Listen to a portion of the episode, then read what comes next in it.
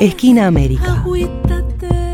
Punto de encuentro. Espera mi guitarra y mi tierra seca. Donde los ríos tienen más de dos orillas.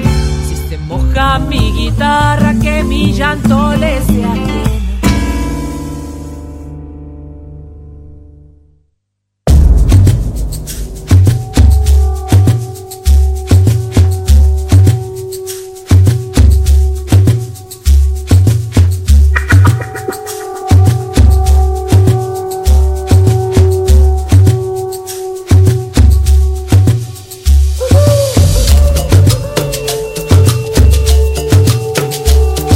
Llegado el momento. Hola, ¿qué tal? Hola, ¿qué tal Sol? Hola, ¿qué tal todos por del otro lado? Bienvenidos eh, una vez más después de este Mm, info de que fue una cachetada.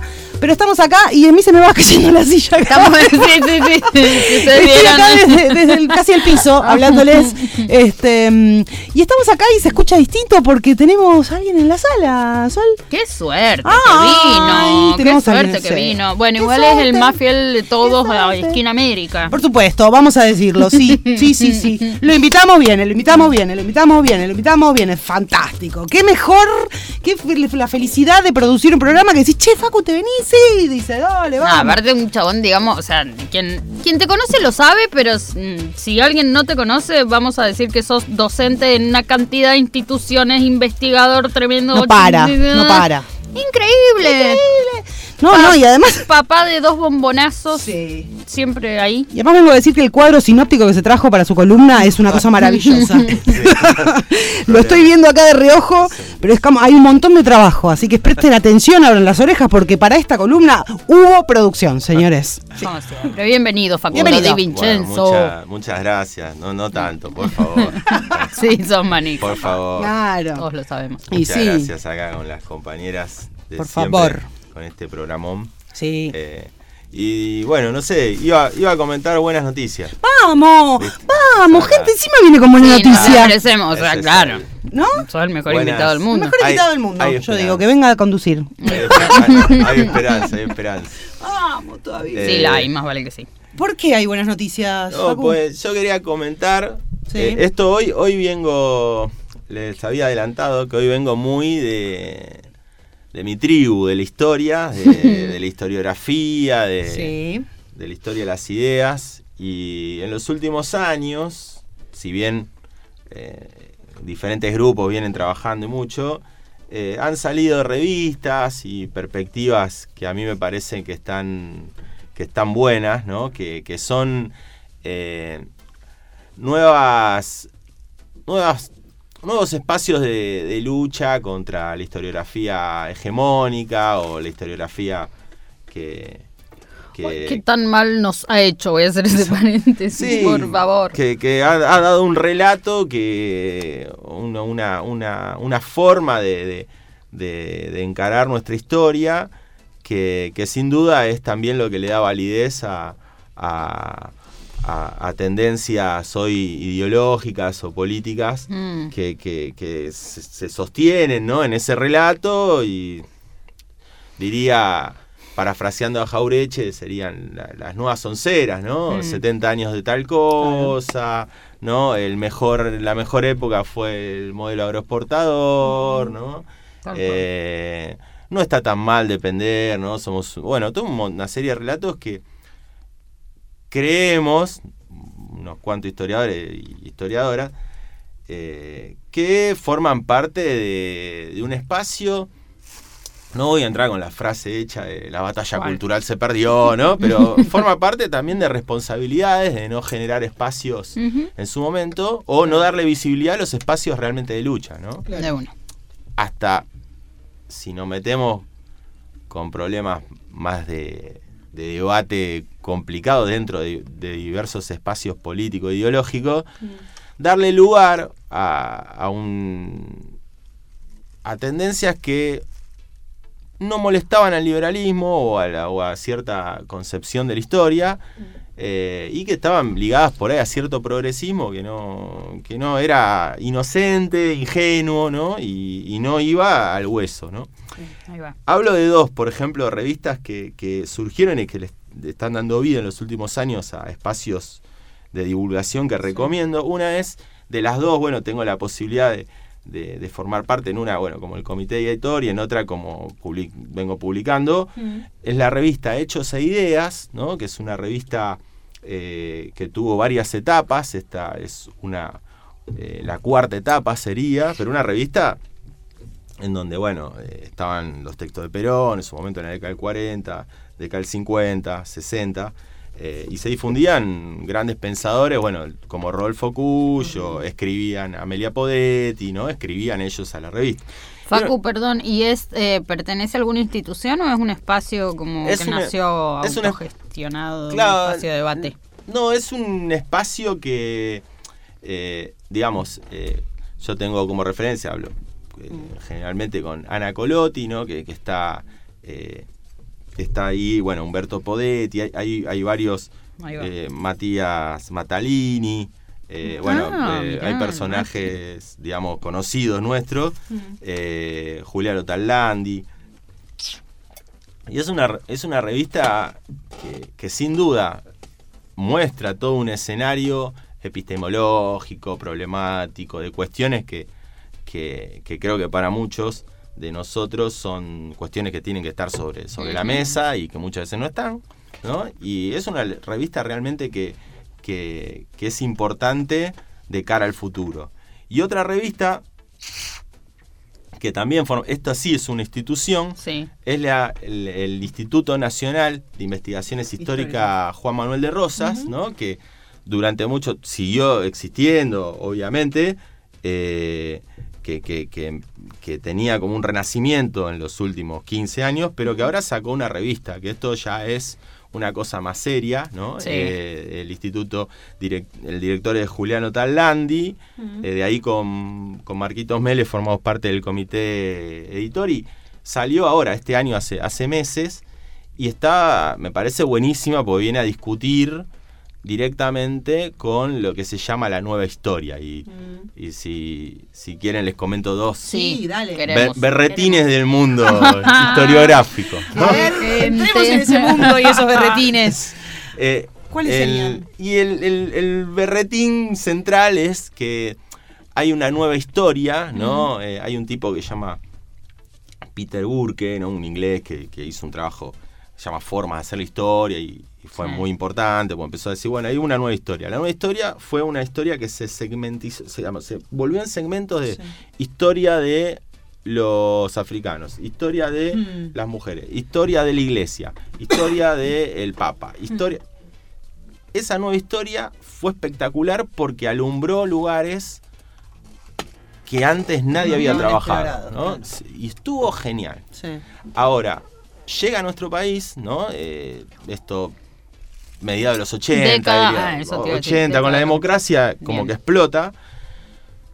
Claro, se empiezan a ver que el revisionismo histórico, una corriente que, de la que formo parte, venía trabajando los caudillos, pero no le daban bola a los caudillos a la mm. historia académica, ¿no? Entonces empezaron a trabajar la historia, la historia del poncho, la historia de, bueno, cosas buenísimas. Pero esta segmentación de una nueva historia, Made in Atlántico Norte, sí no se vinculaba con lo central que el revisionismo histórico creo que hace el gran aporte historiográfico, que es, hay una frase que, a mí me gusta mucho que dice, la, historia mm. para el revisionismo es la política del pasado, o sea, es analizar la política del pasado.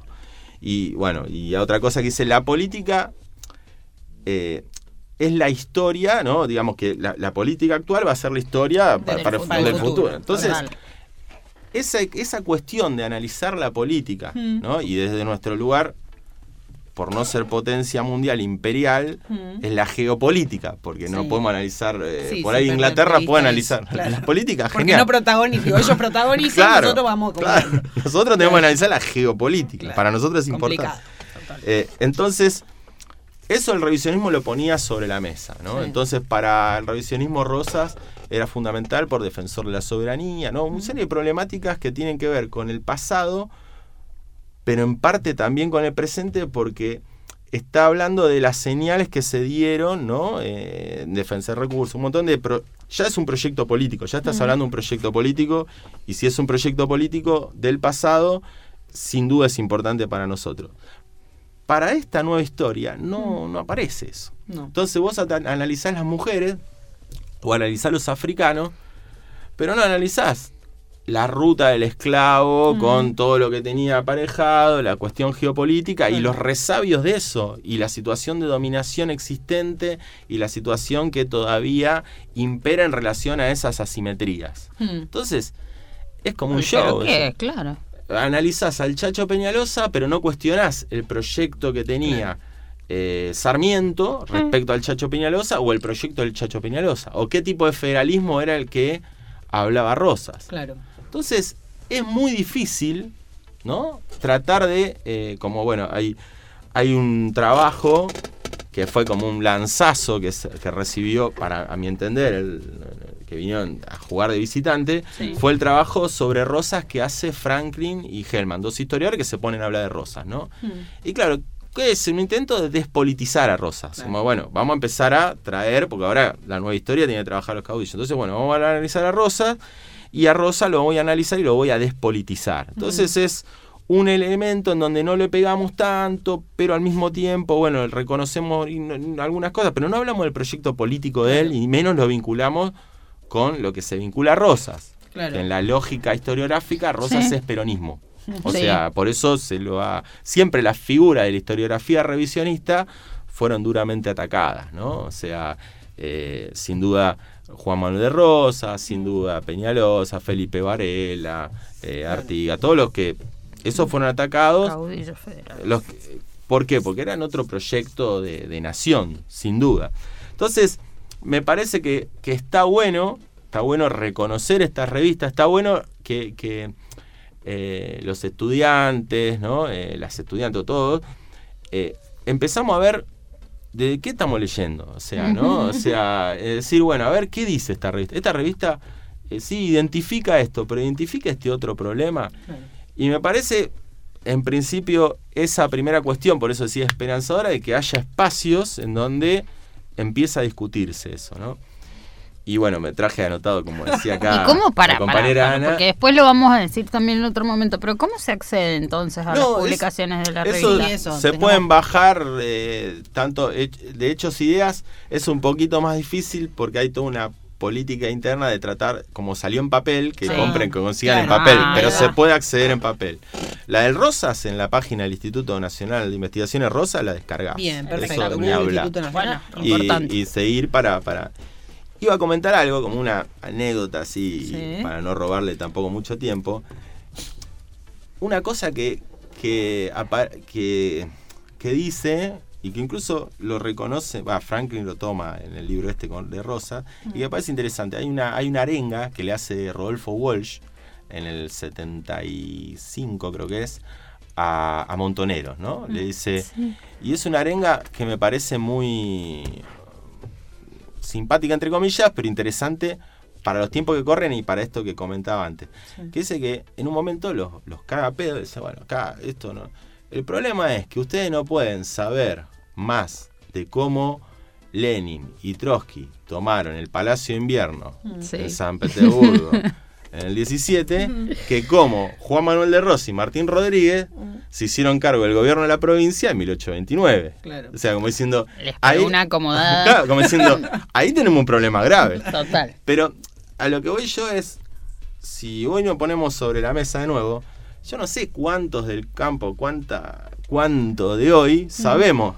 Volvemos a lo mismo. Che, ¿cómo llegó Rosas a ser? O sea, esa, esa, esa parte de nuestra historia fundamental de lucha, lo verdaderamente los tipos, eh, la, la gente que luchó contra el imperio, o sea, lo- los que verdaderamente sabemos cómo lucharon, sabemos qué hicieron, sabemos quiénes fueron.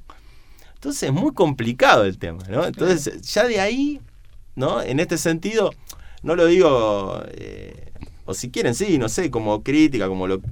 Pero empecemos a darle bola a los que están trabajando eso, ¿no? O sea, que ahí está la cuestión central. Nosotros lo venimos haciendo con Manuel Ugarte, con- pero sin duda o sea, hay un área de pensamiento que está buena, pero también un área de historia. Porque la historia, fíjense los discursos, los discursos actuales de ciertos Sí. políticos, validan lo que dicen con la historia. Sí. La- la- la- Sí. Sobre la mesa te ponen el modelo agroexportador, Sí. te ponen lo. Bueno, ¿y nosotros qué ponemos? Yo no, no quiero, acá sí me pongo con la dirigencia política, pero ninguno viene y dice, che, esto como hizo Rosa, como- parece que no tenemos historia de, lucha anticolonial, anti. Tal cual.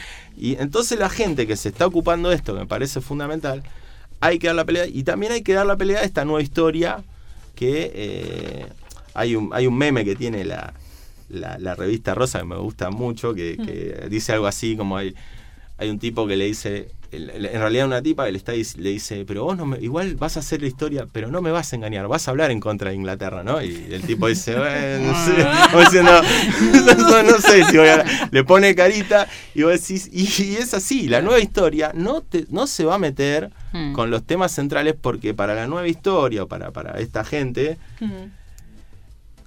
que lamentablemente monopoliza el canal Encuentro. Así nomás. Claro. O sea, es una Sin canal de difusión. O Sí, sea, claro. es, es, es- es gente que no va a discutir ese, ese proyecto. No va a discutir el proyecto hegemónico. ¿no? Entonces, bueno, desde ese lugar, ya ahí tenemos un problema como, eh, al mismo tiempo, bueno, esto acá lo, lo traigo a colación a- a- a- al compañero Manuel Bonforti, que varias veces lo vemos, que nosotros Sí. tenemos, además de, somos padres de hijos con edades similares, y vemos samba y a veces decimos, qué bueno, y a veces decimos, che, loco, ¿cómo pueden poner esto? Claro. Y hay cosas de samba que a mí me indignan. Y vos Claro. decís, pero tenés el relato que Claro, revisionista. claro. o le- y, y el revisionismo no en el sentido para hacer, eh, tirarle como eh, levantar aires a la corriente historiográfica. Hmm. Nosotros los revisionistas consideramos que lo que estamos contando es la realidad. O sea, no es que nosotros decimos, esto lo hago porque políticamente es correcto. Funciona, no, claro, es la historia, está en la Es fuente y lo podemos validar.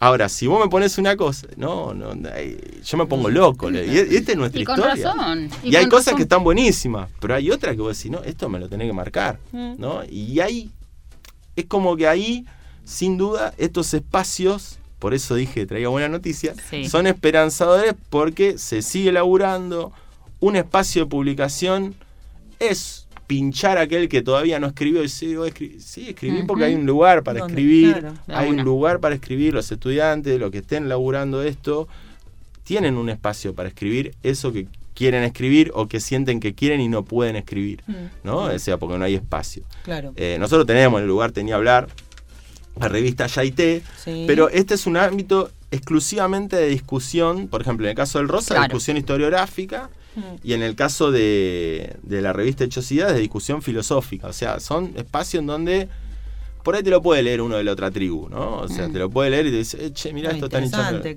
claro. Eso está bueno, Sí, ¿no? O sea, Sí.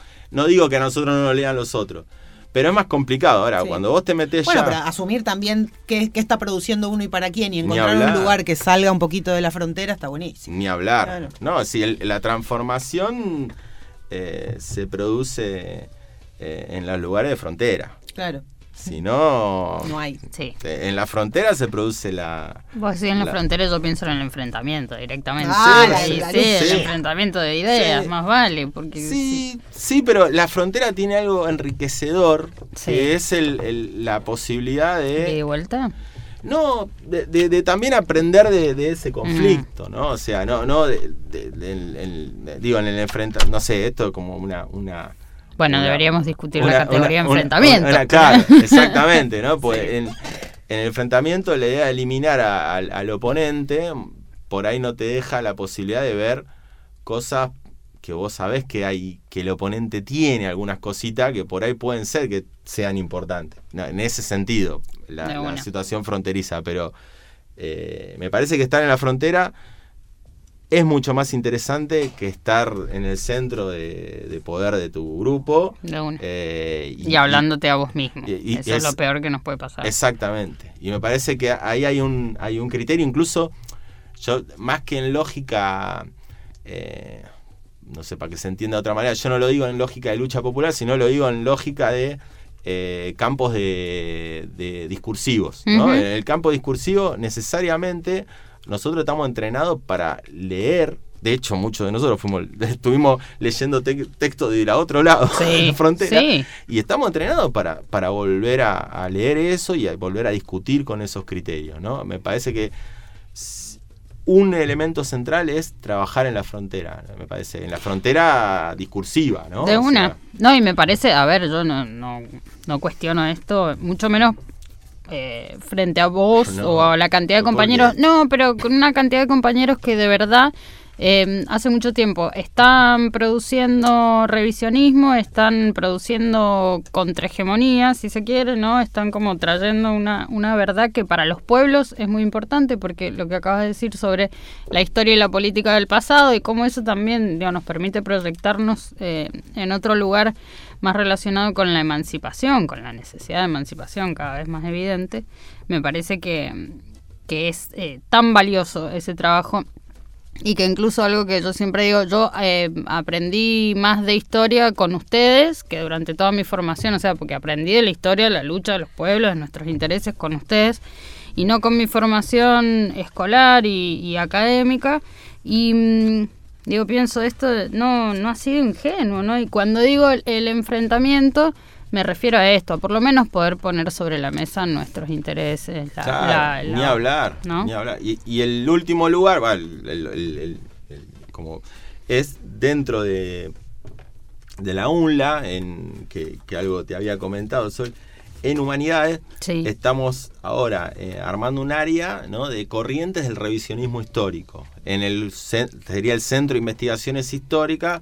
Bueno, estamos con unas conversaciones sobre historia, sobre política, sobre historiografía, y que la UNLA tenga Sí. un espacio específicamente dedicado al revisionismo histórico, eso está bueno. Nosotros lo hacíamos en el Ugarte, pero claro, el, lugar del espacio historiográfico estaba eh, en humanidades y me parece una. central eh, empezar a trabajar esa línea, convocar a, a historiadores que trabajen esa línea y, y ponerlos, eh, digamos, poner un espacio, porque creo que es hoy, primero que el, el- eh, donde uno se siente, Sí. por lo menos yo me siento más cómodo, eh, en, en el sentido de que vamos a hablar de lo mismo y, y convocar a esos, a esos a esa gente que está en la frontera, ¿no? Y ver el disenso, ¿no? Como pues hay, hay, un, hay una cosita que, que me parece importante que es la, lo que el filósofo Alberto Buela llama la metapolítica. Cada cosa, cada discurso tiene una raíz que dice a dónde me lleva esto, a dónde realmente me lleva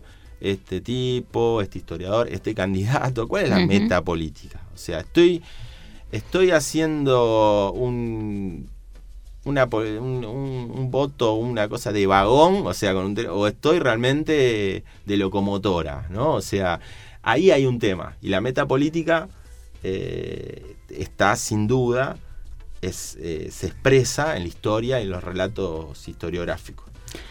¿Cómo hacen, Facu, para ponerse en contacto aqu- aquellos o aquellas que estén escuchando y que quieran empezar a participar o preguntarles cosas o sugerirles otras? No, es, eso llegan, creo que si buscás, lo mismo que en el lugar, Sí. buscás, encontrás, estamos ahí, respondemos, está, eh, creo que tienen un mail, eh, pero también, bueno, es, es- es sencillo, estamos en las redes. De una. eh, ¿Tus redes mismo, cuáles es- son? Porque sí, digo, No, son formas de comunicarnos. sí, sí, Facundo sí, Vincenzo, ahí- pero ahí así llega, estás en. Instagram. Sí, sí, sí, ahí llega, llega directo. Y Bueno. y bueno, ahora estamos armando, bueno, el lugar también, eh, espacios de, de charla ahora, bueno, con, las, con los grupos de investigación que están radicados en el lugar. te- También vamos a armar algún que otro que encuentro viene, me post. Queremos potenciar el post foro de pensamiento, que tiene que seguir, no tiene que... No, eh, claro que no. y queremos, queremos meterle, Mm. así seguimos la parte, a mí me tocó la- el, el área de epistemología, ¿no? Eh, así que seguir laburando por ahí. Bueno, vamos a aprovechar esto, este momentito para decir que la semana que viene también vamos a estar charlando con vos, Facu, en el marco de los 10 años del lugar. Te vamos a estar conversando con todos los y las compañeras del centro. Muchísimas gracias por venir a contarnos esto, por venir siempre a dejarnos preguntas abiertas. Yo siempre que digo, pucha, el Facu sabe tantas cosas, que me dejas ah. un montón de preguntas y eso se agradece. Eh, como quienes nos escuchan seguramente. Facundo Di Vincenzo, docente investigador de nuestra universidad y eh, ya no me, no me, acuerdo el nombre del instituto para decirlo perfectamente. No, estamos ahora en el, en el Centro de Investigaciones Históricas y en el Ugarte. Sí, sí, siempre en el lugar. Bueno, gracias, Facu. Un abrazo enorme.